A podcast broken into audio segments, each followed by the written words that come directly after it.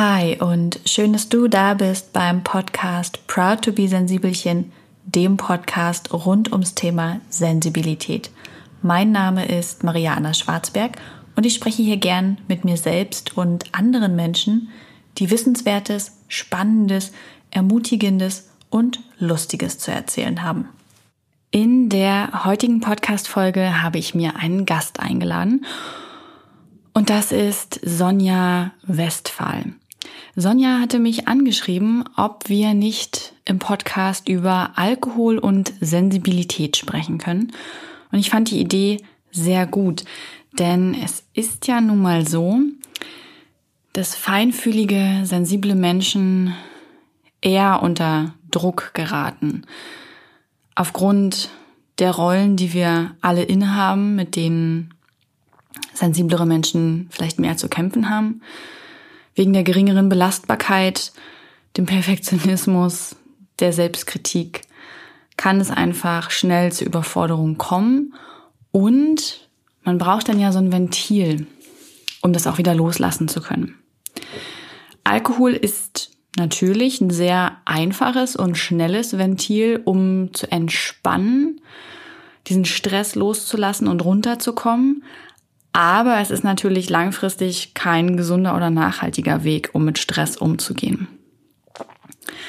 Hinzu kommt, dass Alkohol eine Droge ist, aber eben eine legale Droge. Wie schnell das überhand nehmen kann, hat Sonja selbst erlebt. Sie ist keine Alkoholikerin in dem Sinne, dass sie morgens schon unter der Theke gelegen hat oder im Supermarkt kleine Schnapsflaschen gekauft und gebunkert und heimlich getrunken hat oder dass sie jeden Abend sich ähm, in die Besinnungslosigkeit trank. Nichtsdestotrotz war sie von Alkohol abhängig und sie erzählt genau davon, wie es dazu kam, wie sie Alkohol genutzt bzw. missbraucht hat. Und sie spricht auch darüber, wie das ein sehr unschönes und abruptes Ende fand und wie sie heute mit Alkohol umgeht und mit Druck und Stress, gerade seitdem sie auch Mama ist. Es war mir eine große Freude, sie ins Interview holen zu können und mit ihr sprechen zu können. Es ist etwas länger geworden, als ich eigentlich geplant hatte. Aber ich selber habe so viele Fragen gehabt, weil es so interessant war, mal jemanden löchern zu können, wie schnell man nicht mehr die Kurve bekommt und was dann passiert und wie sich das anfühlt. Ich habe mich in manchen Punkten wiedererkannt und wiedergefunden und vielleicht geht es euch auch so. Einen Hinweis habe ich noch fällt mir gerade ein.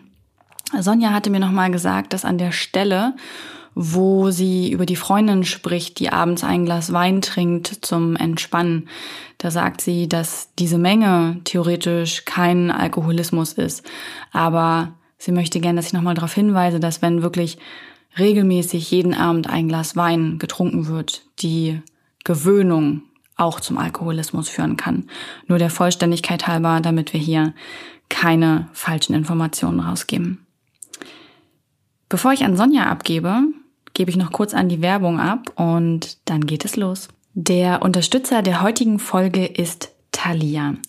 Thalia ist einer der größten Buchhändler im deutschsprachigen Raum und ihr kennt Thalia bestimmt von den Filialen, vielleicht sogar von den Online-Angeboten auf thalia.de und in der Thalia App.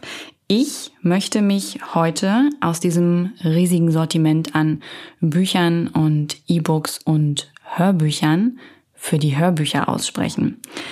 Denn bei Thalia gibt es eine, ein Hörbuch-Download-Abo. Mindestens ein Hörbuch kann man pro Monat anhören und im Gegensatz zu vielen anderen Anbietern erlischt das nicht.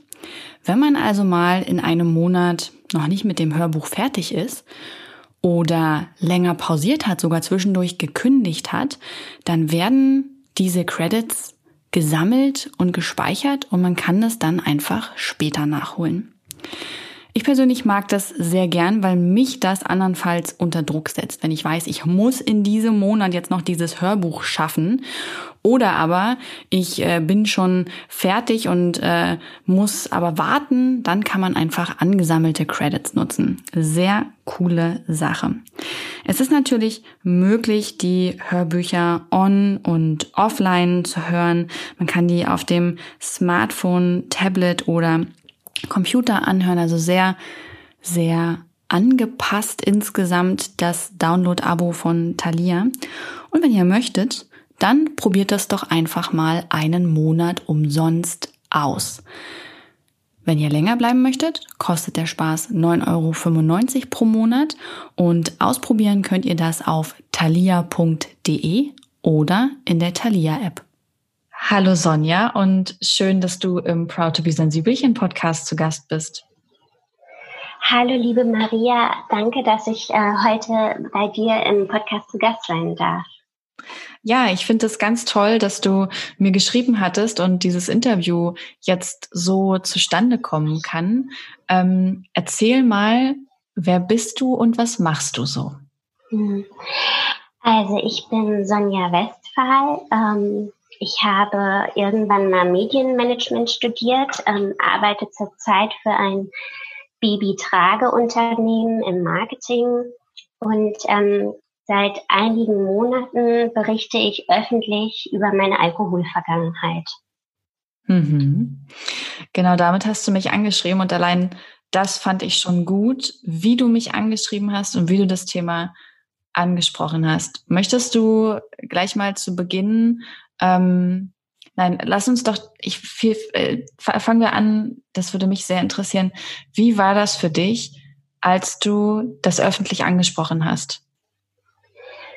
Ähm, okay, also ich, habe, äh, also man muss dazu sagen, ich habe das eigentlich gar nicht so ähm, so direkt fokussiert. Es war einfach nur so, ähm, es gibt da diese Journalistin, die heißt Nathalie Stüben, die ist da auch sehr aktiv in diesem Feld. Also die ist aktiv dabei, ähm, das Thema zu enttabuisieren und so ein bisschen aus der Schmuddelecke zu holen. Und ähm, mit der hat, also ich habe mich entschlossen, mit ihr eine Podcast-Folge aufzunehmen. Ähm, also inhaltlich geht es in der Podcast-Folge über meine Alkoholfahrt. Also ich bin leider damals betrunken Auto gefahren und habe auf diese Art und Weise meinen Führerschein verloren und war dann auch ein Jahr ohne Führerschein. Also ich musste dann zur MPU, das ist so eine, also der Kürzel für medizinisch-psychologische Untersuchung. Ähm, also in Deutschland wird es auch Idiotentest genannt.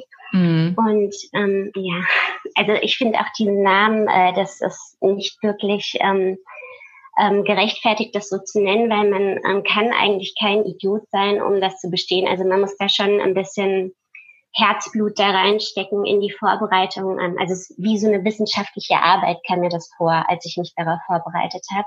Aber also das mal nur so nebenbei. Und ähm, genau, dann war eigentlich unsere Podcast-Ausstrahlung, also das war dann im März äh, diesen Jahres, war so was wie mein Outing. Ne? Also dass ich ähm, dann tatsächlich ähm, öffentlich darüber gesprochen habe, wie das damals war, als ich den Führerschein verloren habe. Und für mich war das ähm, so ein einziger Befreiungsschlag. Also ich habe dann ähm, diese Folge natürlich auch unter meinen Freunden geteilt, unter meinen Verwandten, die das äh, bis dato auch nicht wussten, dass ich also ähm, eine Alkoholvergangenheit habe. Und ich habe halt sehr viel positives Feedback so zurückbekommen. Also in dem Sinne, dass mir für meinen Mut und für meine Offenheit gedankt wird. Und ähm, also ich habe da nur positive Erfahrungen bisher gemacht, dass ich das halt so öffentlich jetzt gemacht habe. Genau. Das freut mich erstmal sehr, dass dir da positiv begegnet wurde und ähm, weil die größte Angst, die du ja wahrscheinlich hattest, war ja auch dieses Gefühl von, oh Gott, was ist, wenn Menschen da ablehnend drauf reagieren, oder? Ja, genau. Also ich habe, wenn ich ehrlich bin, auch damit total gerechnet, weil ähm, das einfach von der Erfahrung her, ähm, ich weiß, wenn man sich in der Öffentlichkeit gegen Alkohol ausspricht oder wenn man irgendwie sagt, man trinkt keinen Alkohol, ohne das jetzt groß begründen zu wollen, dass man dann häufig irgendwelche Sprüche bekommt oder, also es fühlt sich so an, als ob man in ein Wespennest sticht mit dem Thema, weil mhm. man auch so ein bisschen gegen den Strom schwimmt. Also, also von den Zahlen her ist ähm, 96 Prozent der Bevölkerung trinken und vier Prozent tun das nicht. Also man schwimmt automatisch gegen den Strom, wenn man sagt, also in einer Gesellschaft sagt, ähm, wo halt viel getrunken wird, ähm, ich trinke nicht mit. Und ähm, dann war bei mir noch so ein bisschen die Angst da, weil ähm, ich habe ja nicht, also ich habe schon von heute auf morgen aufgehört zu trinken, aber ich habe ja auch noch ähm, zusätzlich richtige Scheiße gebaut. Also ich bin ja betrunken Auto gefahren, das ist ja auch kein Kavaliersdelikt. Und also es ist damals auch Gott sei Dank nichts passiert. Also ich hatte jetzt keinen Unfall ähm, oder habe irgendjemanden in den Tod gerissen. Das ist Gott sei Dank nicht passiert, aber es hätte alles passieren können. Und ähm, genau, aber so, so Hater-Kommentare ähm, kamen jetzt gar nicht. Also ich habe ähm, ich habe schon so das ein oder andere Gespräch mit, ähm, ich sag mal, der etwas älteren Generation, also damit meine ich so Ü60 und die sagen dann schon so Sachen zu mir, ich würde ja maßlos übertreiben und ich hätte ja gar kein Problem und ähm, dann hätte ja jeder ein Problem, der mal äh, ähm, über einen über einen Durst trinkt. Und dann denke ich mir immer, ähm, ja, also dieser Mensch, der da mit mir redet, der hat halt ein ganz anderes Bild ähm, von einem Alkoholiker, Alkoholiker im Kopf, als es ähm, wirklich ist. Also dieser Mensch hat halt eher so ein Bild, dass ein Alkoholiker jemand ist, dem schon äußerlich ähm, das Leben entglitten ist, also dem man das ansieht, der ähm, zittert und ähm, Entzugserscheinungen hat und ähm, ja ungepflegt ist und morgens an der Trinkhalle steht. Aber das, so, so war das bei mir nicht. Also ich war nie körperlich abhängig, ich war ähm, psychisch abhängig, so nennt man das. Aber das ist so krass, ne? Wie man eigentlich äh, anhand dieses Gesprächs schon merkt, was, äh, wo das Problem des Alkoholismus auch herkommt, ja, weil es so mhm. verharmlost gesehen wird und weil wir immer denken, alkoholkrank ist man erst, wenn, wie du es gerade beschrieben hast, wenn so alles entglitten ist und der Körper schon Schaden genommen hat und ähm, genau dieses Bild hatte auch ich äh, ehrlicherweise vor Augen. So beim Thema Alkoholismus habe ich auch immer gedacht, so das verbindet man damit. Aber wir hatten eine Trinkerin oder wir haben eine Trinkerin in der Familie. Und yeah. dadurch habe ich dann eben auch das andere Bild gelernt, dass es nicht nur der Totalabsturz ist, äh, den es geben kann, sondern dass es auch viele, viele Abstufungen von gibt und dass die aber genauso sehr darunter leiden und ähm, wahrgenommen werden müssen, damit das häufig auch gar nicht erst so richtig, richtig schlimm wird. Ja, genau. Also, und das ist, glaube ich, auch richtig der Punkt, weshalb ich das jetzt hier auch so mache, weil mir das offen gestanden auch ein bisschen auf den Geist geht, dass es so viele Menschen gibt, die wirklich nicht gut mit Alkohol umgehen können, aber sich ständig hinter dem Bild ähm, eines Alkoholikers verstecken, was wir alle so im Kopf haben. Und mhm. ähm, dass, dass es aber auch halt so Dinge gibt, also wie jetzt wahrscheinlich bei dieser Person in deiner Familie, dass so eine Abhängigkeit auch schon da ist, wenn man, ähm, sage ich jetzt mal, psychisch abhängig ist. Also da, da gibt es so zwei Ausprägungen, sage ich jetzt mal, woran man das erkennen kann, dass man psychisch abhängig ist. Und also das eine, so war das nämlich bei mir, das war der Kontrollverlust. Also Kontrollverlust bedeutet, du trinkst ein Glas Wein oder also in meinem Fall war es sogar, ich trinke nur einen Schluck. Und dann wird in meinem Kopf so eine Art Hebel umgesetzt oder umgelegt. Und dann sagt dieser Hebel oder mein inneres Ich sagt dann, oh, ich will mehr. Ich will ähm, also ich kann nicht nur das eine Glas trinken, sondern es muss dann gleich die ganze Flasche sein. Also selbst mhm. wenn ich mir das vorher vorgenommen habe, ich möchte nur ein bis zwei Gläser trinken, das würde so jemand wie ich, die psychisch abhängig ist, nicht schaffen. Und also dieses andere, ähm, was es gibt, das sind diese Cravings, also das ist dieses Verlangen nach Alkohol. So, ähm, wenn du das Gefühl hast, oh, ich will jetzt Alkohol ähm, oder ich brauche jetzt Alkohol, ich komme sonst nicht klar. Ähm, also das wäre so die andere Ausprägungsform. Und ähm, genau, das, das sind halt so Hinweise, dass man halt, ähm, ja, dass man schon in so einer Abhängigkeit steckt. Und wie hat das bei dir damals angefangen? Magst du davon was erzählen? Ja, kann ich machen. Ähm, also es war so, ähm, es hat jetzt weniger, sage ich mal, in der Pubertät oder so angefangen, ähm, weil ich, also ich komme halt aus so einer erzkatholischen Kirche, äh, nicht Kirche, Familie. Und ich bin halt ähm, eigentlich sehr brav so immer gewesen. Ne? Und auch so ein bisschen schüchtern und introvertiert. Und ähm, dann bin ich irgendwann zu Hause ausgezogen. Also ich habe Abitur gemacht, dann habe ich eine Ausbildung gemacht und da habe ich auch noch zu Hause gewohnt. Und ich bin erst mit dem Studium zu Hause ausgezogen. Also da war ich so Anfang 20, Mitte 20 und ähm, dann fing das halt an mit den ganzen Studentenpartys. Und ich habe auch in so einer Weinregion in Baden-Württemberg studiert. Und mhm. ähm, wir haben dann halt vor diesen Studentenfäden auch immer schön vorgeglüht. Und ähm, ich habe bei diesen Vorglühpartys habe ich eigentlich schon immer so viel getrunken, dass ich gar nicht ähm, mehr wegzugehen brauchte, weil ich schon gar nicht mehr äh, gerade laufen konnte, sag ich jetzt mal. Und ähm, also ich sage jetzt mal, es war so ein schleichender Prozess und ich habe das halt nicht gespürt. Ähm, wie, wie häufig ich dann letztlich, also pro Woche so abstürze. Und dadurch, dass es auch so eine Weinregion war, da, also ich war zum Beispiel ständig bei irgendwelchen Freunden eingeladen, ähm, dass wir mal gemütlich zusammen Wein trinken. Und also das ist mindestens einmal in der Woche passiert. Und dann war ich halt zusätzlich noch auf meinen Feten, also so einmal pro Woche. Und also ich will damit sagen, dieser erhöhte Alkoholkonsum, der kam halt erst so im Studium, so wie das wahrscheinlich bei vielen Menschen ist. Mhm. Und dann ähm, war das Studium ja irgendwann rum und dann habe ich angefangen zu arbeiten und äh, da ähm, da hatte ich dann logischerweise keine Partys mehr, also bei weitem nicht mehr so viele. Und ähm, dann habe ich aber schon irgendwie gespürt, dass mir das irgendwie total fehlt mit dem Trinken. Ähm, also dass ich halt mal so abtauchen kann ähm, oder so, so diesen ganzen Alltagsstress mal irgendwie so nicht mehr fühlen muss. Und dann habe ich ähm, halt auch immer Wein zu Hause gehabt. Also sei es jetzt für die gute Bolognese-Soße, die ich kochen möchte, oder für den Rotweinkuchen. Also ich hatte aus welchen Gründen auch immer also immer eigentlich eine Flasche Rotwein zu Hause. Und wenn ich das dann halt zum Kochen verwendet habe oder eben für den Kuchen, dann habe ich immer den Rest von der Flasche alleine getrunken. Und ähm, ja, und irgendwann hat sich das dann bei mir auch so eingeschlichen, dass ich dann immer was konsumiert habe, wenn ich keinen Bock hatte, irgendwelche Sachen zu machen aber ich wusste trotzdem, dass ich sie machen muss. Zum Beispiel sowas wie die Wohnung putzen, also Hausarbeit. Und dann habe ich äh, teilweise auch ähm, zum Putzen sozusagen ein Glas Rotwein getrunken.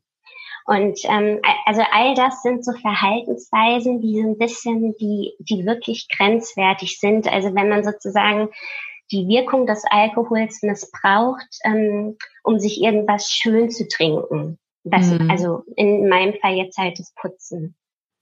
Genau.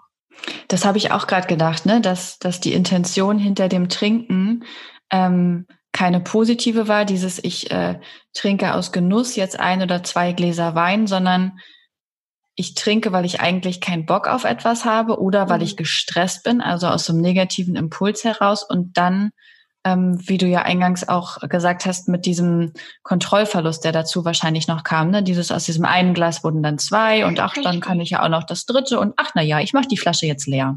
Genau, genau.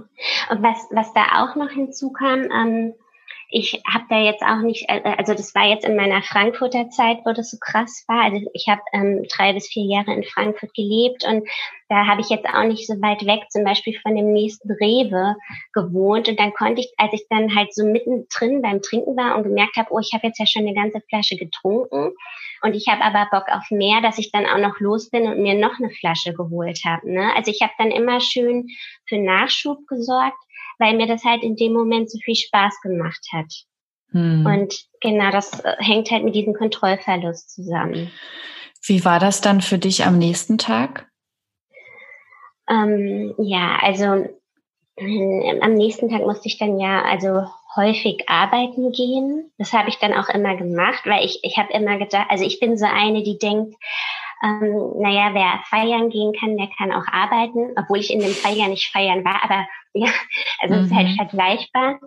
Und dann habe ich mich dann halt da verkatert äh, ins Büro sozusagen gequält. Nur ich kann mich auch erinnern, dass das einmal so war, dass es mir so schlecht ging, also dass ich so verkatert war, dass ich tatsächlich in, in die Quatsch. Es war so, ich war im Büro und gemerkt habe, oh, mir geht's total schlecht, das ist total sinnlos, dass ich jetzt da bin. Und dann bin ich zu meiner Chefin gegangen und habe gesagt, mir ist schlecht, ich muss jetzt nach Hause. Und ähm, also das, das stimmte in dem Moment auch. Mir war ja auch wirklich schlecht. Ähm, aber es war jetzt nicht so, weil ich irgendwie eine Grippe hatte oder erkältet war, sondern es lag echt nur daran, dass ich am Abend vorher zu viel konsumiert hatte. So war das.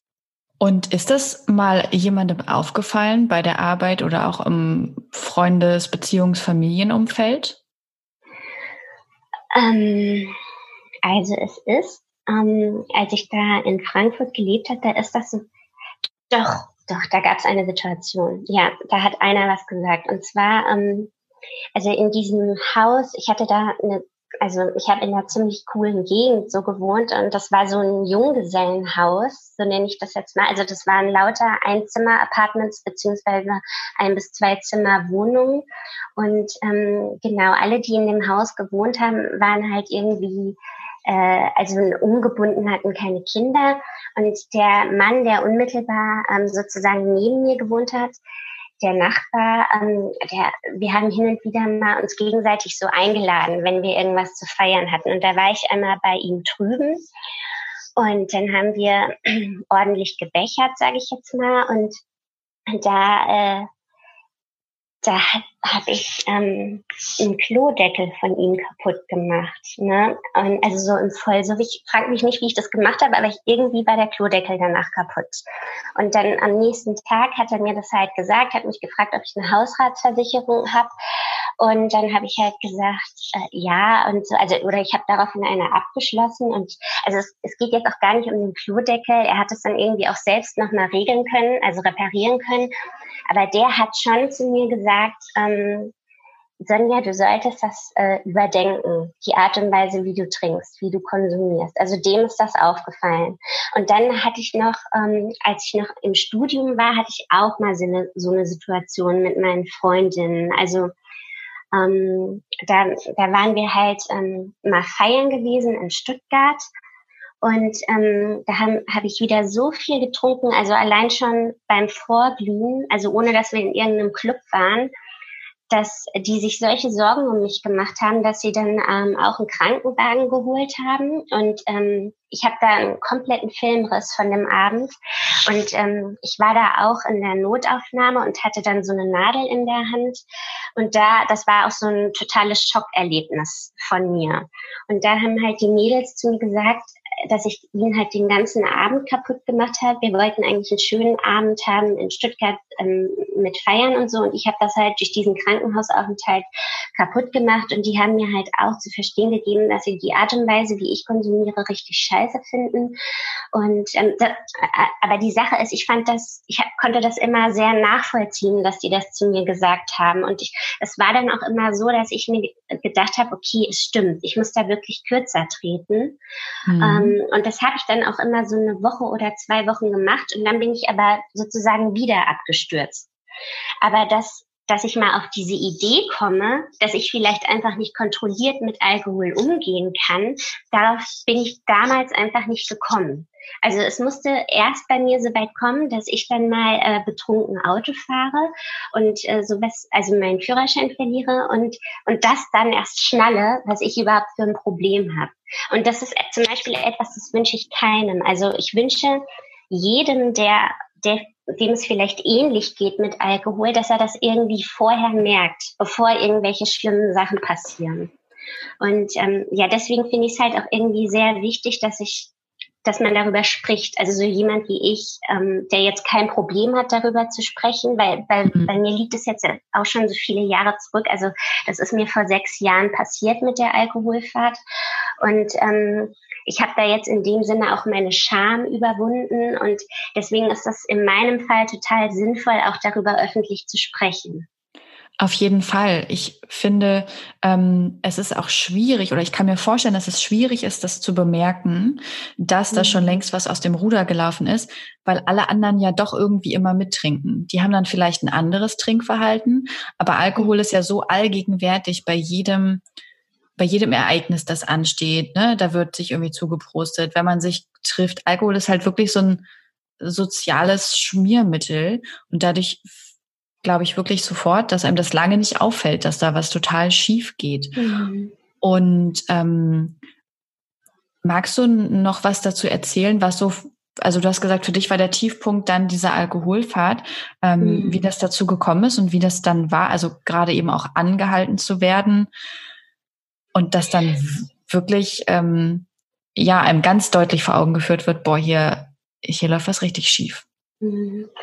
Also ähm, Genau, ich kann das gerne erläutern mit der Alkoholfahrt, aber das Krasse war ja, ich wurde ja noch nicht mal angehalten, aber das, ähm, das erzähle ich jetzt. Und zwar, mhm. ähm, ähm, es war so, ich war damals in einer Firma, ich war noch relativ neu dort und ähm, die es war nicht so ein tolles Arbeitsverhältnis. Also ähm, da wurde gefühlt alle paar Monate wurden da Leute entlassen und ähm, wir hatten immer eine ziemlich krasse Zielsetzung von, ähm, von, also das ist ein amerikanisches Unternehmen gewesen und wir haben also das europäische, also die europäische Zentrale saß in London und ähm, die, wir hatten halt ziemlich krasse äh, Zielvorgaben und das wurde dann, also die Last der Arbeit wurde auf immer weniger Schultern verteilt und man hatte als Einzelner immer mehr Verantwortung. Und ähm, dementsprechend schlecht war die Stimmung in dieser Firma. Und ähm, die haben sich hin und wieder mal getrunken, äh, Entschuldigung, getroffen, meine Kollegen, zum gemeinsamen Anstoßen. Also so zum Beispiel zum Wochenausklang oder am Mittwochs zum Bergfest. Und ich habe mich halt, auch weil ich neu in der Firma war und ich hatte also nebenbei bemerkt auch so ein kleines Mobbing-Problem leider in der Firma, ich wollte mich da halt überhaupt nicht ausschließen von diesen geselligen Gebräuchen. Mhm. Und ähm, so kam es, dass an dem einen Freitag Nachmittag, ähm, also das ähm, lief auch alles noch so zur Fußball-WM. Also ähm, wir sind ja 2014 im Sommer ähm, Fußball-Weltmeister ge geworden und der Freitag, an dem mir das passiert ist, das war ähm, der Freitag vor diesem WM-Finale Deutschland gegen Argentinien. Mhm. Und ähm, also das Besondere an dem Tag war, dass mein Vater an dem Tag Geburtstag hatte. Also am 11. Juli hat er halt immer Geburtstag und äh, ich habe halt zu der Zeit in Frankfurt gelebt und ähm, also Darmstadt, das liegt nur 30 Kilometer entfernt und es war einfach der Plan fürs Wochenende gewesen, dass ähm, ich nach der Arbeit zu ihm fahre, wir, ähm, ähm, also ich mit ihm und seiner, äh, seinen Freunden Geburtstag feiere und auch das Wochenende bei ihm verbringe, sodass wir uns zusammen das Deutschland-Argentinien-Spiel zusammen anschauen können am Sonntag. Das war so der Plan. Also bin ich halt mit Reisetasche und mit Auto an dem Tag ins Büro gefahren. Also normalerweise fahre ich ähm, immer mit dem Fahrrad. Also ich generell mache ich immer alles mit dem Fahrrad. Also es war auch ähm, Gott sei Dank meine erste und einzige Alkoholfahrt, die ich da hatte. Und ähm, dann äh, genau, war es halt wieder so ein stressiger Freitag, weil halt wieder so viel auf die Webseite musste übers Wochenende und ähm, genau die, e also die Newsletter-Kampagne musste noch verschickt werden. Und ähm, dann haben sie mir halt wieder so, also haben wir uns halt über Messenger so Push-Nachrichten geschickt und dann wurde ich halt ähm, rüber in das andere Büro geholt, so in dem Sinne, Sonja, komm rüber, wir stoßen hier an. Und dann habe ich das halt noch alles fertig gemacht, was so zu erledigen war und bin dann zu den Mädels und habe mit denen angestoßen. Und das war dann aber nicht nur ein Glas Sekt, sondern, also ich, ich denke, dass es ähm, drei Gläser Sekt waren und drei Gläser Wein. Und ähm, dann, ähm, ja, bin ich, also bin ich halt zum Auto und habe halt gedacht, also eigentlich, Sonja, hast du jetzt so viel getrunken, dass du gar nicht mehr fahren solltest. Aber ähm, wenn man halt betrunken ist, dann ist man ja nicht so selbst, äh, ist man, ja, das war so mein berauscht Ich, die dann mit mir gesprochen hat. Und die hat dann halt gesagt, ach ach Sanja, das geht noch, du hast jetzt gar nicht so viel getrunken. Und dann habe ich mich hinter Steuer gesetzt und bin dann tatsächlich, ähm, also in Anführungsstrichen normal von, ähm, also 30 Kilometer von Frankfurt nach Darmstadt gefahren. Und dann bin ich halt in der Straße meiner Eltern angekommen, habe ähm, den Motor ausgestellt ähm, und dann das erste, was ich gemacht habe, war er, mich übers äh, Lenkrad zu übergeben, weil mir halt so schlecht war. Und ähm, dann ähm, habe ich halt die Beiradfahrertür geöffnet. Also ich konnte nicht die Fahrradtür öffnen, weil das wäre dann zur ähm, Straße hingewiesen und da hätte jeden Moment mir ein Auto reinfahren können. Also habe ich die Beifahrertür geöffnet und mich weiter ins Gebüsch übergeben. Und diese Szene haben zwei Passanten beobachtet. Also die haben gesehen, Ach, dass ich das ich, ich würde nicht scheiße sagen. Also ich finde das jetzt nicht schlimm, dass die mich gesehen haben und daraufhin einen Krankenwagen gerufen haben. Ähm, und äh, genau, und so kam es, dass dann der Krankenwagen kam und ich bin dann halt in diese Notaufnahme gelandet. Ähm, und dann hatte ich, habe ich aber auch einen Filmriss und ähm, dann bin ich halt wieder aufgewacht und habe dann auch schon wieder eine Nadel in der Hand gehabt. Also ich hatte ja schon mal in Stuttgart eine Nadel in der Hand, wo, wo ich halt an so einem Tropf dran hing. Und dann waren so zwei Polizisten bei mir und die wollten mit mir reden, aber ich habe keinen Ton rausgebracht, weil ich irgendwie noch zu besoffen war. Und dann haben die halt meine äh, Handtasche geöffnet und haben meinen Führerschein eingezogen. Und also der Grund, weshalb ich jetzt nicht oh Scheiße sagen würde, ist, ich weiß nicht, wie mein Leben heute wäre, wenn das nicht passiert wäre. Also ich will damit sagen, es ist richtig gut, dass ich also krass auf die Schnauze gefallen bin und so den dicksten Denkzettel meines Lebens bekommen habe, weil ich mir nicht sicher bin, ob ich es sonst verstanden hätte, dass ich ein ziemlich krasses Alkoholproblem habe. Also wenn ich jetzt nicht diese ganze Thematik um die MPU und diesen Führerscheinverlust gehabt hätte.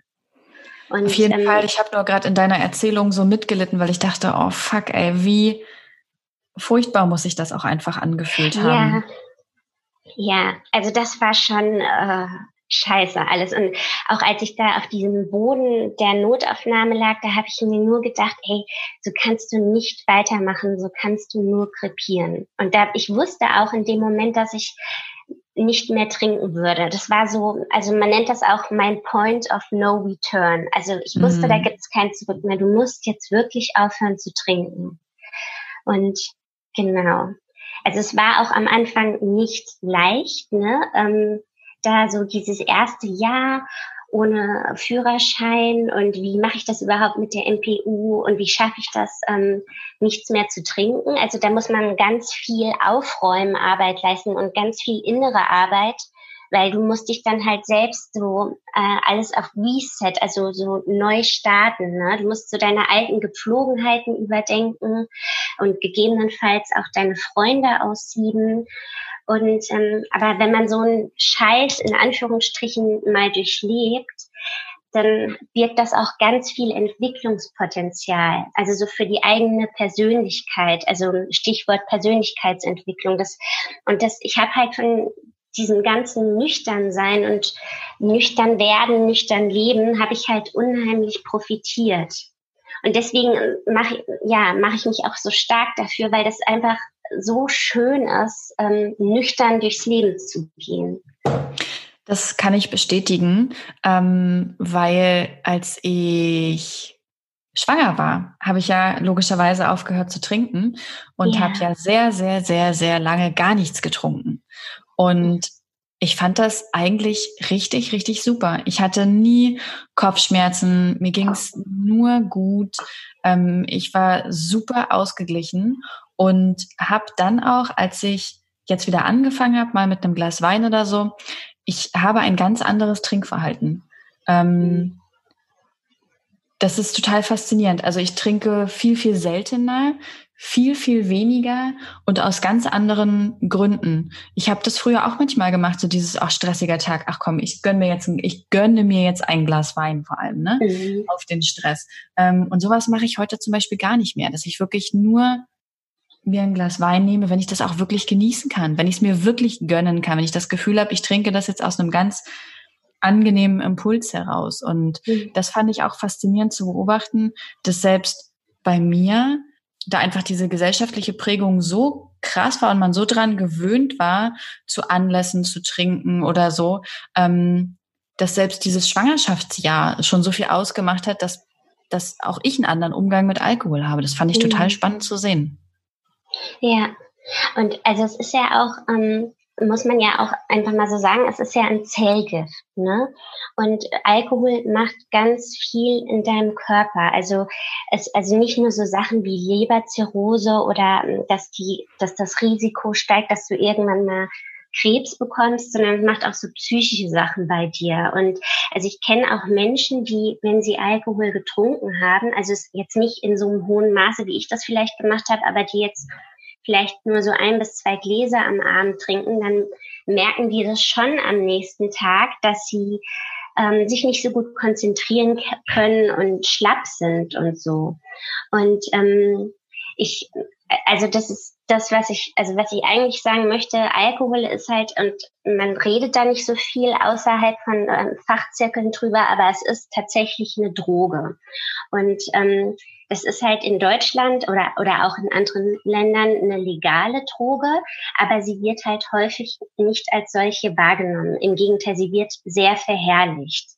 Und das Krasse ist halt, ähm, dass viele den Alkohol so feiern, ähm, aber gleichzeitig werden die verurteilt, die ähm, mit dieser Droge eben nicht umgehen können. Also die mhm. werden dann halt ganz weit weggeschoben in so eine Ecke des Alkoholikers. Und das finde ich halt so, ähm, so e-, erstens mal mega schwach und zweitens mal sorgt es auch ein bisschen dafür, dass die Leute, die eben davon betroffen sind, äh, also keinen guten Umgang mit Alkohol haben, das auch überhaupt nicht checken oder erkennen dass sie damit ein Problem haben, weil sie sich eben nicht mit diesem typischen Bild ähm, eines Alkoholikers identifizieren können und deswegen nie auf die Idee kommen würden, aufhören zu trinken, weil sie ja nicht abhängig sind oder weil sie ja kein Problem damit haben. Und ähm, das, das finde ich ist so ein bisschen, ja, ich sag mal, ein Aufklärungsdefizit, was wir da haben. Auf jeden Fall, vor allem wenn man mal andere Drogen nimmt, äh, von jemandem, der äh, behauptet, kontrolliert Kokain zu nehmen, ja, und sich irgendwie einmal die Woche seine Lines reinpfeift, da würden wir ja auch nicht sagen, oh, der hat kein Problem oder klar, man kann kontrolliert Kokain nehmen, sondern da würde man sofort sagen, uh, halte ich aber für eine gefährliche Sache. Ich glaube nicht, dass das gut ist. Aber beim mhm. Alkohol sind wir gesellschaftlich so dran gewöhnt, dass wir das wirklich überhaupt nicht in Frage stellen. Ja, Genau. Und ja, und ich finde auch, also es ist halt einfach auch wichtig darauf hinzuweisen, dass das jetzt nicht irgendwie so was ist, wofür man sich schämen muss oder dass es irgendwie was Schwaches ist. Also dass die, diese Diskussion, die ich mit dem Ü60-Mann hatte, der hat so Sachen zu mir gesagt, ich sei ja voll die Schwache, dass ich das nicht kann, so kontrolliert mit Alkohol umgehen. Und das sind halt so Sprüche, die sind halt dermaßen unangebracht, weil da ist überhaupt nichts Beschämendes dabei oder Schwaches dabei, wenn man mit einer süchtig machenden Substanz nicht umgehen kann. Und ähm, ja, das. Nein, ist auch nicht. Das ist total richtig, was du sagst. Und ich finde die Aussage von ihm auch sehr gemein und unreflektiert. Ja, absolut. Ja. Ähm, wie war das dann eigentlich nach dieser Alkoholfahrt? Du warst ja eigentlich bei deiner Familie. Wie haben die denn darauf reagiert oder auch so Arbeitskollegen hast? Ist das dann hinterher bei der Arbeit bekannt gewesen? Ähm, also meine Familie wusste das. Also die haben das durch ähm, Papas Geburtstag, ähm, haben die das ja mitgekriegt, ähm, dass ich da ins, also da es da ein Krankenwagen gerufen wurde wegen mir. Ähm, aber das waren auch so die einzigen. Und meine engsten Freunde wussten es.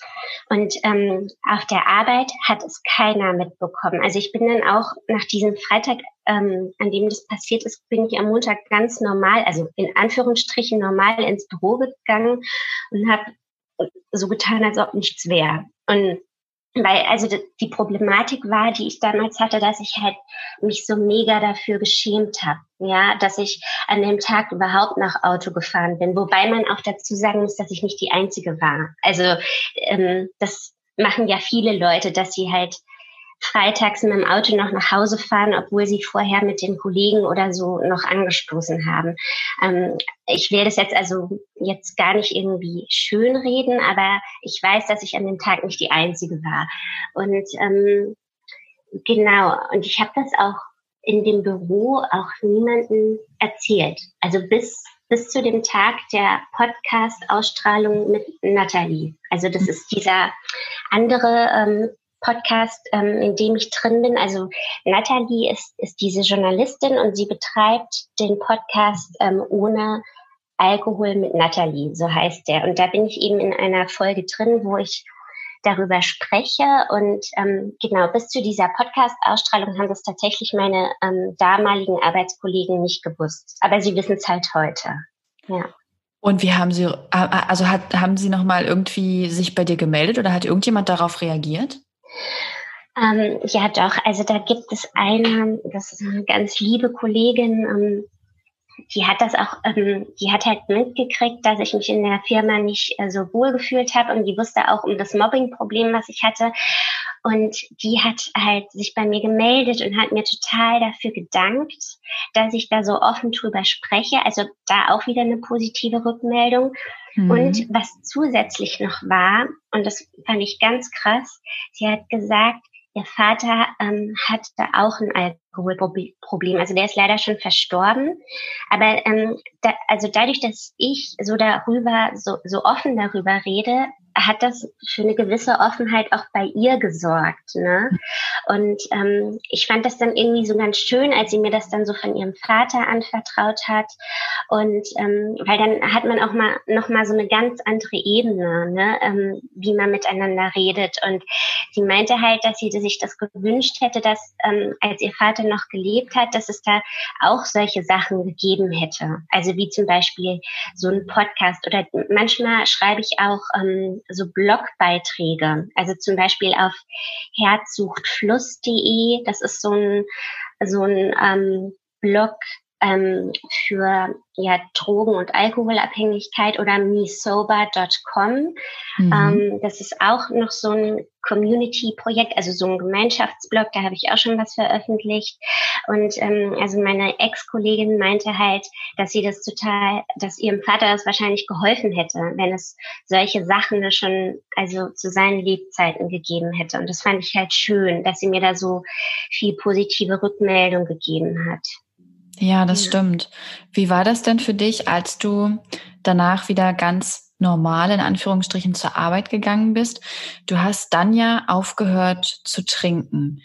Wie hast du, also haben die anderen das auch gemerkt, dass du aufgehört hast zu trinken oder hast du das eher versteckt gemacht? Weil es ist ja für dich ein großer Lebensumbruch gewesen und ich würde gern erstmal wissen, wie war das so dass du das hinbekommen hast. Und dann würde ich super gern noch über den emotionalen, psychischen Aspekt sprechen, wenn das okay mhm. für dich mhm. ist. Ja, klar. Ähm, also, wie ich das hinbekommen habe, ähm, also ich habe halt einfach, ich hab, hatte ja diesen ähm, Point of No Return, wo ich halt gewusst habe, du musst jetzt ganz aufhören zu trinken. So, so wie es jetzt ist, so geht es einfach nicht mehr weiter. Und dann habe ich einfach alles, was dann kam, habe ich genau diesem Ziel der Abstinenz oder der Nüchternheit untergeordnet. Also nichts war so wichtig wie meine eigene Abstinenz. Und ähm, also ich habe dann ähm, also weil ich ja auch dieses blöde Mobbing-Problem hatte, wollte ich halt trotzdem noch mit den Kollegen ähm, zum Beispiel zum Freitag ähm, anstoßen oder mit ihnen auf Weihnachtsmärkte gehen oder auf Geburtstage gehen. Ähm, und was ich dann gemacht habe, also ganz konkret war, ich habe jede Trinksituation, die mir dann noch irgendwie begegnet ist nach dieser Alkoholfahrt, also das habe ich zumindest in den ersten zwei Jahren so gemacht, habe ich genauestens durchdacht und vorbereitet. Und ich habe das vorbereitet in dem Sinne, dass ich mir äh, zum Beispiel meine eigenen äh, Getränke mitgebracht habe. Also das mussten dann auch Getränke sein, die für mich nichts Alltägliches hatten, aber halt ohne Alkohol sind. Also zum Beispiel ähm, habe ich mir ein leckeres Mixgetränk gemacht aus einem Drittel Bananensaft, ein Drittel Mineralwasser und ein Drittel Tonic Water. Das war dann so mein alkoholfreier Cocktail, mit dem mhm. ich dann ähm, der immer freitags angestoßen habe. Und das Tolle ist, wenn man wenn man sowas dann in so eine Bürogemeinschaft bringt, also besonders bei Frauen, ähm, trifft man da auf so eine gewisse Neugierde. Ne? Und dann wollten die halt schon wissen, äh, was ist denn das, was du da trinkst? Und dann habe ich halt gesagt, das ist das und das. Und dann wollten die, haben die halt bei mir auch mitgetrunken. Also dadurch, dass ich halt dann keinen Alkohol mehr getrunken habe, habe ich automatisch dafür gesorgt, dass generell in der Runde weniger getrunken wird. Weil viele einfach dann bei mir, also bei diesem leckeren Mixgetränk mitgetrunken haben. Aber dann gab es zum Beispiel noch so eine andere Situation in der Bürogemeinschaft, weil die kannten mich ja nur so als die voll die Trinkerin und Säuferin. Und auf einmal mache ich das von heute auf morgen nicht mehr. Und dann war das schon so, dass die eine Kollegin, der war das irgendwie total wichtig an dem einen Tag, dass ich da mit Sekt anstoße. Und dann habe ich ihr halt gesagt, ähm, ich trinke nicht. Und dann hat sie gesagt, naja, Sonja, du musst aber üben. Ne? Und da habe ich gesagt, nein, ich trinke nicht. Und dann hat sie, obwohl ich das zweimal gesagt habe, hat sie mir halt da das Sektglas gegeben und das, was ich dann gemacht habe, war, ich habe das in die Büropflanze gegossen. Und also es hat dann, hat sie dann auch gesehen, das haben alle gesehen und äh, die fand das dann auch nicht so toll von mir. Ähm, und komischerweise hat es sie dann auch nicht davon abgehalten, mir erneut ähm, Sekt da reinzufüllen. Also Ach, die, die hat Genau, sie hat es einfach nicht hingekriegt, dass ich ähm, für mich den Entschluss in dem Moment gefasst habe, dass ich nicht mittrinken möchte, also nicht Alkohol trinken möchte. Und dann habe ich das halt noch ein zweites Mal gemacht mit der Büropflanze und dann hat sie mich aber auch in Ruhe gelassen. Also das ist das, was ich halt so, also in Anführungsstrichen Anführungsstrichen so schlimm finde. Also das war halt in dieser Bürogemeinschaft extrem, dass das ein Nein zum Alkohol, das wurde auch nicht so ohne weiteres wahrgenommen und akzeptiert. Das, mhm. Da musste man sich schon so, ähm, also ich sag mal, ein dickes Fell so anlegen und auch so sagen, nee, ich mache das jetzt nicht. Und also man muss da einfach gegen den Strom schwimmen. Und das war in der Bürogemeinschaft nicht so einfach. Aber Hut und, ab, dass du da dann ähm, so vehement bei deinem Nein bleiben konntest, weil das war ja schon sehr auf die Probe gestellt und vor allem ja auch über diese Schiene des schlechten Gewissens und des Grenzüberschreitenden. Also Hut ab, dass du da dann trotzdem gesagt hast, nein. Und ähm, ich finde es auch völlig legitim, dann zu so einem Mittel zu greifen und es halt einfach in die Pflanze zu gießen. Wenn jemand ja. da einfach partout nicht dir zuhören möchte, dann darfst du da auch, finde ich, einfach andere Methoden anwenden. Ja, also es war halt, also genau, ich habe halt alles untergeordnet, also alles diesem hohen Ziel der Abstinenz untergeordnet. Und dann gehörte das eben mit der Büropflanze dazu. Mhm. Und ähm, genau, und sie musste, also die war ja so, ähm, die war ja schon sehr hartnäckig, diese Kollegin, und das ging nicht anders. Also ich musste dann zu solchen Mitteln greifen. Und man kann da auch nicht immer so lieb und brav und höflich, weil das bin ich normalerweise, aber das, da war dann der Ofen aus. Es ging halt nicht mhm. anders. Ja. Und hattest du dann durch die MPU auch psychologische Begleitung? Ähm, also ich habe ähm, wie habe ich denn das gemacht? Also ich wusste ja zuerst nicht, wie man, wie man sowas machen kann oder wie man sich darauf vorbereiten kann. Und dann habe ich mir zunächst ein Buch über die MPU geholt, ähm, was mir auch vom TÜV empfohlen wurde. Das heißt Der Testknacker bei Führerscheinverlust von äh, Thomas Wagenpfeil. Und da stand halt ganz, ganz viel drin. Und das wurde auch mein erstes Arbeitsbuch zum Thema Alkoholismus. Und ähm, ich bin dann, ähm, also man, man hat dann die Möglichkeit, seine eigene Sperrfrist zu verkürzen, indem man eine verkehrspsychologische Schulung besucht. Und das habe ich gemacht. Also das waren dann vier Samstage mit einer Verkehrspsychologin und noch anderen ähm, Trunkenheitsfahrern. Und ähm, Genau, also in dem Sinne wurde ich da schon äh, psychologisch begleitet und ich hatte auch nach dieser Schulung noch ein Nachgespräch mit dieser Verkehrspsychologin und also es hat halt immer alles Geld gekostet. Ne? Die Schulung hat Geld gekostet und auch noch das Nachgespräch Und ähm, ja, kann man sagen, dass ich da äh, psychologisch betreut worden bin. Aber mehr als das habe ich an sich nicht gemacht. Also ich habe mich halt ähm, zu Hause hingesetzt und habe halt schön meine Hausaufgaben gemacht von der verkehrspsychologischen Schulung und auch die Inhalte, die ich dort gelernt habe und auch die Inhalte aus dem Testknackerbuch. Ähm, daraus habe ich so eine Art 30-seitiges Skript entwickelt und habe mich dann auf die MPU wie ähm, auf so eine ähm, Prüfung, sage ich jetzt mal, vorbereitet. Also mhm. in dem Skript stand dann halt so alles drin, was ich brauche, um die MPU zu bestehen. Und das habe ich auch heute noch. Also das schaue ich mir auch heute noch so alle zwei bis drei Monate an, ähm, um einfach, um mir das wieder in Erinnerung zu holen, ähm, was damals passiert ist. Und das sorgt auch ein bisschen dafür, dass ich, ähm, dass ich so schön abstinent bleibe. Also was heißt, ähm, ja, also dass ich halt nicht rückfällig werde. So. Mhm. Ja. Und dein heutiges Umfeld, ähm, das weiß ja jetzt darum, ist das für dich hilfreich, dass du dass auch einfach Mitwisser da sind, die, ähm, die, die, die dich nochmal dabei unterstützen können? Ähm, also ja, doch. Also das hilft auf jeden Fall total, dass da äh, dass das jetzt so viele Menschen wissen.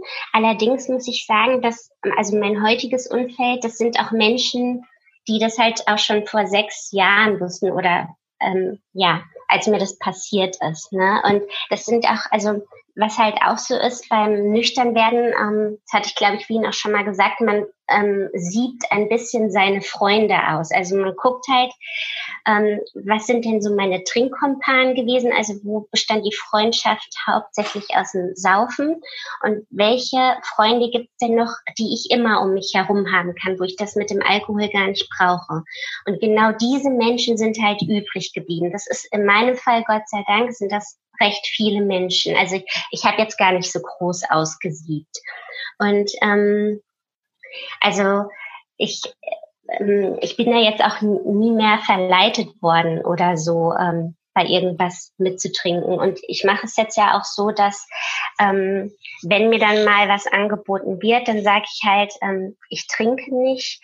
Und ich habe ähm, da auch Gott sei Dank so die Erfahrung gemacht, dass das dann ähm, akzeptiert wird, also im privaten Umfeld. Also im Büro, das habe ich ja vorhin schon ein bisschen gesagt, wird das nicht so akzeptiert, aber ähm, so, wenn ich auf private Partys gehe, ähm, bei Nachbarn und so, die, die Leute stört halt einfach nicht, wenn ich ähm, da mit meiner Cola sitze oder, oder so. Nö, warum auch? Ist ja, also es ändert ja nichts äh, an dir oder deiner Person. Ähm, du bist ja der Grund, ne, dass, dass man dich einlädt und dich dabei haben möchte. Mm, Ähm, wie, oder du hast es vorhin schon gesagt, du hast das Gefühl gehabt, dich dadurch sehr weiterzuentwickeln, auch ganz persönlich. Ähm, konntest du für dich herausfinden, was die Ursache dessen war, dass du so viel getrunken hast? Mhm, ja, also das ist auch wichtig, dass du das jetzt nochmal ansprichst, weil ich glaube, wenn man sich damit mit der Ursache nicht auseinandersetzt, dann kriegt man alles andere gar nicht hin. Also das mit der Abstinenz und so. Also bei mir war halt die Ursache, ich war halt in diesem krassen Arbeitsverhältnis, ähm, was mich halt an sich schon total gestresst hat. Und ähm, also eine wesentliche Ursache war halt dieser ganze Frust, den ich hatte. Und ich habe halt abends zur Entspannung getrunken. Und ich glaube, während der Studienzeit kam auch sowas wie ähm, Enthemmung, war da auch noch mit dem Grund. Weil ich komme ja aus diesem erzkatholischen Haushalt und im Studium habe ich mir so die Hörner, ähm, ähm, wie sagt man, Hörner abschlagen? Ab, abgestoßen. Dankeschön. genau, abgestoßen. Und ähm, äh, also das hat im Studium auf jeden Fall auch was mit der ähm, Enthemmung zu tun gehabt, dass ich da so viel getrunken habe. Und wenn du das halt weißt, wenn du deine Ursachen weißt, dann kannst du dich auch hinsetzen und dir überlegen, ähm, was gibt es denn noch, was ich machen kann, was vielleicht den gleichen Effekt bei mir hat. Und ähm, also zum Beispiel bei Entspannung, ähm, ich kann mich gut in der Sauna entspannen oder nach dem Sport. Also das setzt ja auch so Endorphine frei.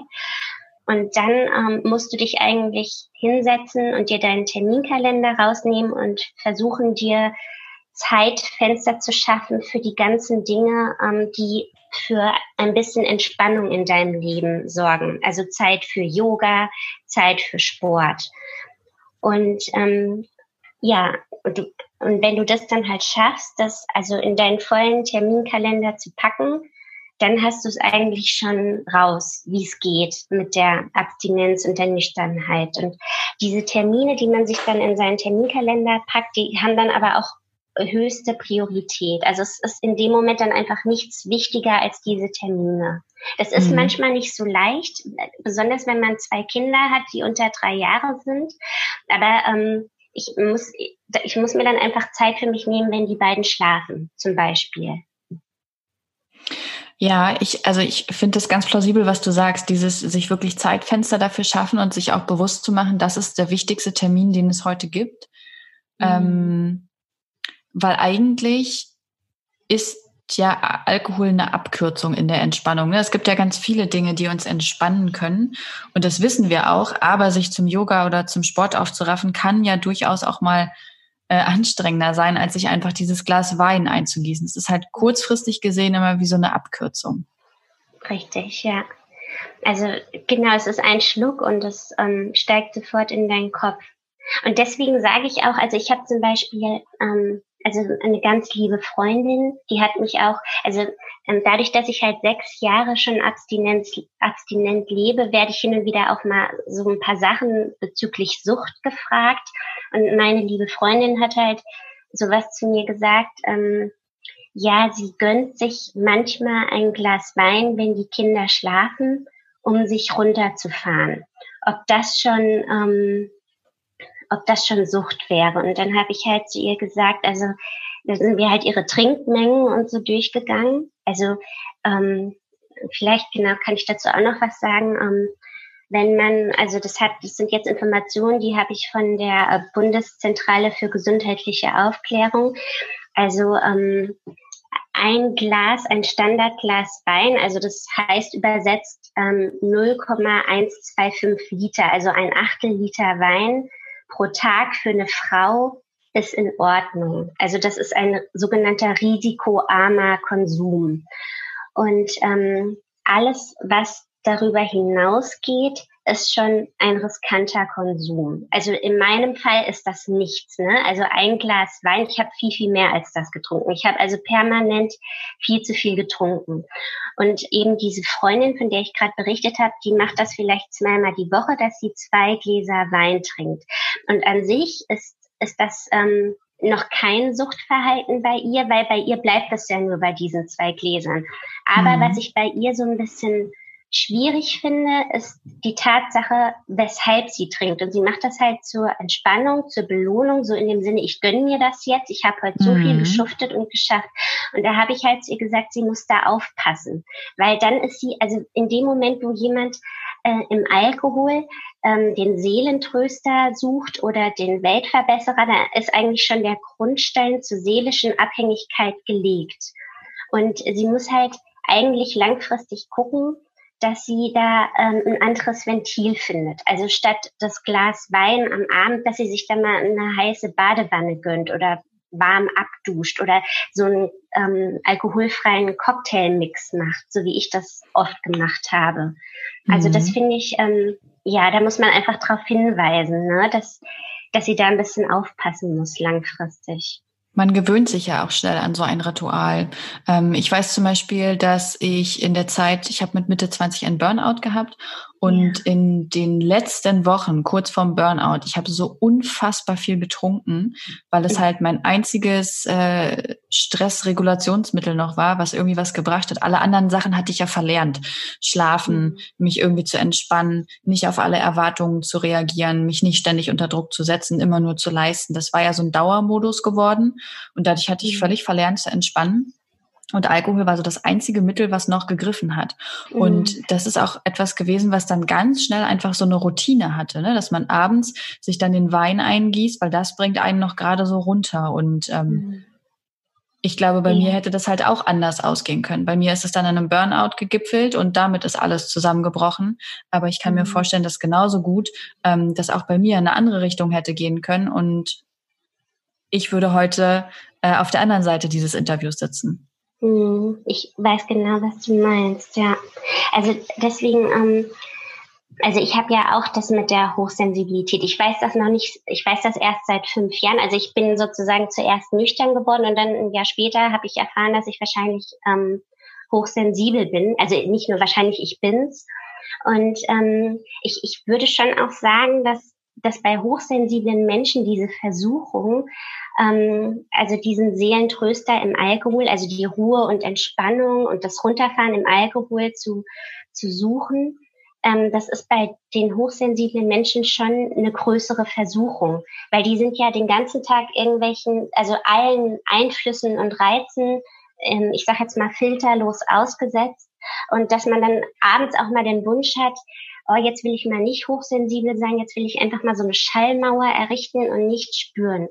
Ich mhm. glaube, ähm, dass da die Gefahr bei den Hochsensiblen ähm, etwas höher ist als bei den Normalsensiblen. Und da, die müssen halt schon aufpassen, dass sie da nicht in so eine, ja, in so eine seelische Abhängigkeit mit dem Alkohol geraten.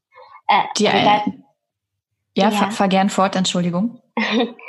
ja, die, ähm, also die dann, äh, was habe ich gesagt, seelische Abhängigkeit und das dann ähm, die, äh, ich habe jetzt glaube ich den Faden verloren. Oh nein, das tut mir leid. Warte, dann werfe ich mhm. kurz meinen Gedanken ein. Vielleicht kommt deiner dann wieder. Ja. Ähm, ich wollte nämlich sagen, ich, äh, ich teile deine Einschätzung. Ich glaube das auch. Also zum einen dieses, ich möchte jetzt einfach mal nicht mit allen Sinnen fühlen, dass ja. das dazu führt, dass man eher was trinkt. Aber auch diese, ähm, dass manche Hochsensible sich vielleicht auch nicht die Zeit nehmen und diesen Raum, dass das Gehirn jetzt eine Auszeit braucht, sondern die wollen so wie ich damals von dem Burnout, immer weiter noch am normalen Leben teilhaben. Mhm. Und deswegen wird dann schnell mal getrunken, um die Reizschwelle zu senken. Mhm. Ähm, auch dieses Hochsensible haben ja schon häufiger ein Stressgefühl als Menschen, die nicht hochsensibel sind. Das kann man damit natürlich auch regulieren.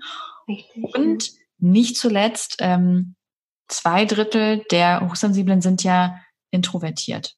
Und wie du es schon gesagt hast im Studium, diese Enthemmung, die spielt dann natürlich bei vielen auch mit rein. Und deswegen würde ich auch schätzen, dass bei sehr sensiblen Menschen das Risiko, in so einen Alltagsalkoholismus zu kommen, den man gar nicht als Abhängigkeit wahrnimmt, schon hoch ist. Ja, da gebe ich dir absolut recht. Und das ist auch wirklich die Erfahrung, die ich leider gemacht habe.